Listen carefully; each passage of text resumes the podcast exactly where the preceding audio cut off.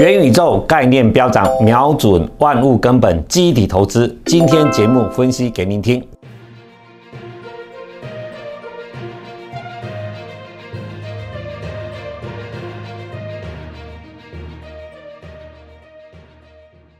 如果你是第一次收看本节目的观众朋友们，一定要帮我们订阅跟开启小铃铛，这样才不会错过我们新影片上传的通知哦。欢迎收看 Smart 金融库，一起去投资，我是子宁。如果你是第一次收看本节目的观众朋友，请先帮我按下订阅跟开启小铃铛哦。那元宇宙近期很夯，有哪些题材有望可以受惠的呢？我们今天请李春华分析师分析给你们听。我们欢迎李老师。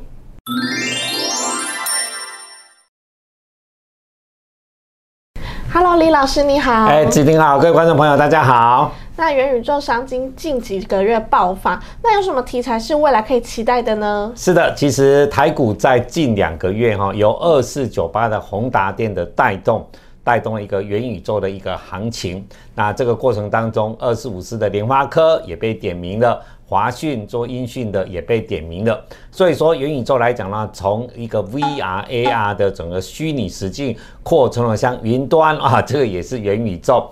那所以说呢，其实元宇宙的题材来讲，几乎百分之五十以上的电子股，像二三三零的台积电，它做高速运算晶片，我们也算是元宇宙的概念股。所以说，第一个像五 G、六 G 的高速网络基地台的制作啦、散热的，你如果说广泛的，也可以讲是元宇宙。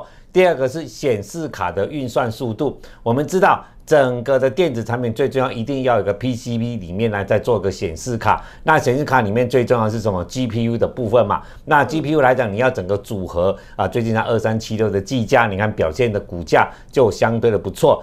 华擎，这都是在找一个元宇宙的一个概念。但第三个，今天的重点就在这边，要跟各位讲所谓的记忆体的暂存运行。我们知道，在 CPU 的整个过程当中，在电脑运算过程当中，除了中央处理器以外呢，最重要就是记忆体的部分。它跟记忆体之间的整个资料的存取。关乎的一个终端产品的整个运算的一个效能哈，所以说今天各位来讲说，以元宇宙的延伸概念，要跟各位介绍的就是在这一体这一块。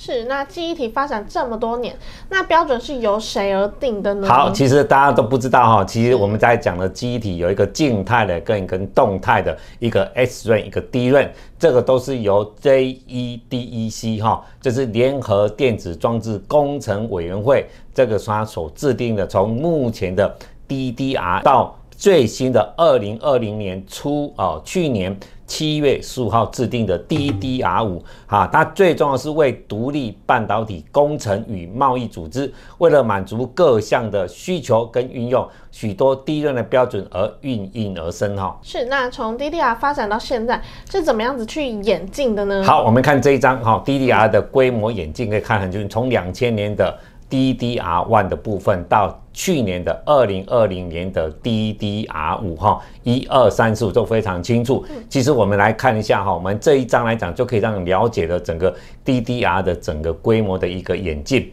从电压你可以看得出来。越来越低哈，因为你电压用的越低，你就越省电。但是呢，资料的截取是越来越高哈，越来越高。我们讲以目前来讲，台湾的整个厂商，我们以二三四四的华邦电来讲，华邦电现在做的就是 DDR 一到 DDR 三哈。它目前来讲的话，DDR 三就是在二零零七年出来的这个 DDR 三呢，它目前的产量在那厂几乎是一半以上。那目前呢，这个所谓的 DDR 三以下的，都会称作为立基。型的低润哈啊，中国大陆的长兴现在用七十七纳米要制作 DDR 三，对华邦电影还是有一定的影响，这投资边要特别留意的。那 DDR 四呢，是二零一二年出来的，DDR 四到现在来讲已经用了十年了哦。这 DDR 四来讲就是二四零八南科的主力产品，好，所以说 DDR 四是现在广泛用于所有的呃，不管是手机。呃，PC 或者是些呃伺服器的部分都是用在 DDR 四，但重点接下来就是在去年制定的 DDR 五这一个第一段的一个规模哦，接下来才是未来基底这一块的要了解的一个重点。是，那现行的 DDR 四跟未来的 DDR 五会有什么样的差距呢？好，我们来看一下哦，其实啊，其实 DDR 一到 DDR 五，其实每一个世代的整个产生的过程当中，其实效能都是增加了一倍以上哈。那整个电压或者是说整个省电来讲，都降了百分之五十。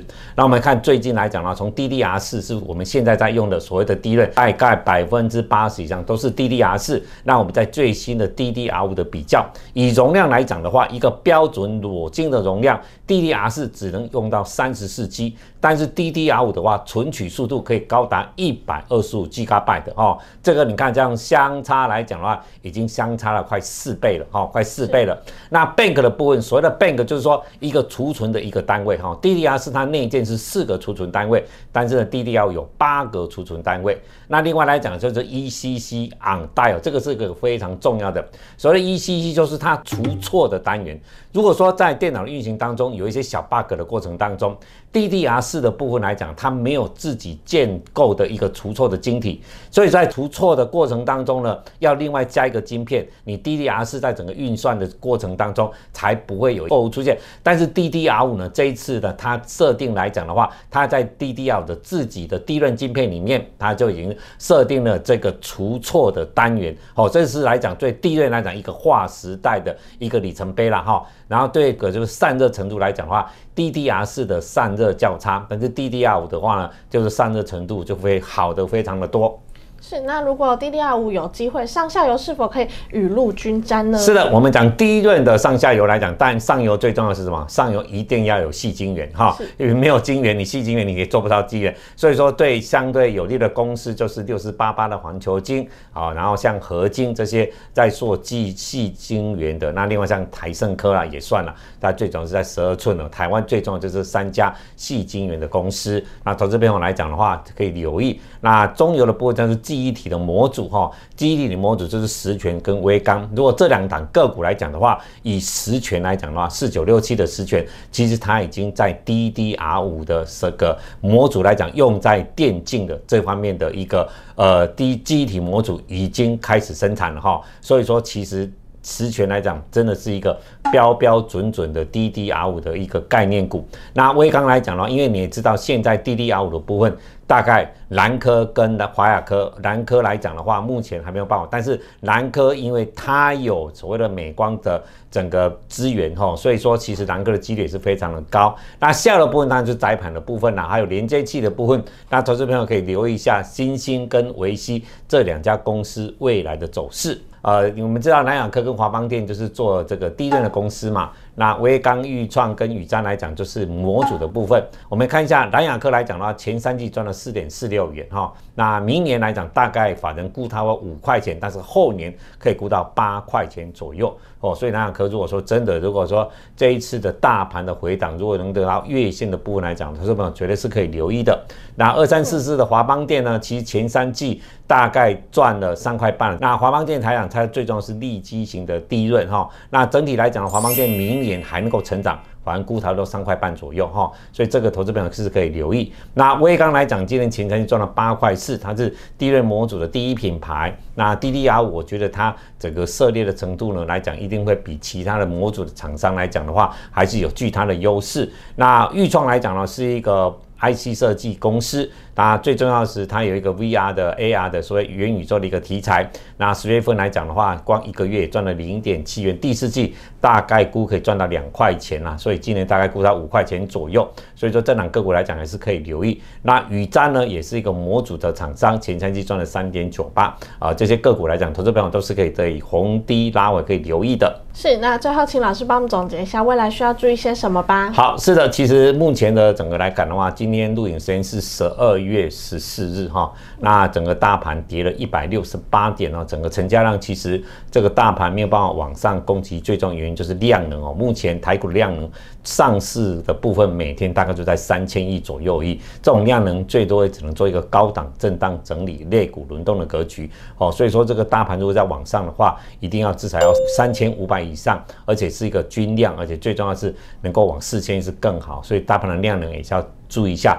第二个就是产业结构的轮动哈，因为现在是十二月了，接下来明年开始，明年好的产业就是所谓的好，就是明年的获利会比今年成长。整体台湾上市公司其实明年的预估跟今年相比，有人说估百分之三，有人是说衰退百分之七。那原则上呢，最重要一点就是都是在一个高档的格局了哈。所以说，如果说就整个大盘的观点来讲的话，大概今年呢，就是说，因为很多的投顾都会年底对明年的做预测，大概都是看一个高档震荡行情，高点最乐观的看到两万哦，也看到一万九，有看到一万八千二的。低一点大概看到一万九到一万六千二左右哈，所以说明年明年就整个大盘来讲，应该是一个类股快速轮动，而大盘呢在一个区间的走势。第三个国际形势变化，当然最重要是两个，一个就是各国央行的升息，另外来讲说，Omicron 的整个呃新冠疫情的整个蔓延的程度，这两个目前来讲呢，是对国际来讲国际金融市场一个最大的变化，这个投资朋友要特别的留意这个未来的整个发展。是，那谢谢李老师今天的分享，谢谢。哎，不会。如果你们喜欢我们节目，请帮我们按赞、订阅跟分享哦。Smart 金融库一起去投资，我们下次见，拜拜。拜拜。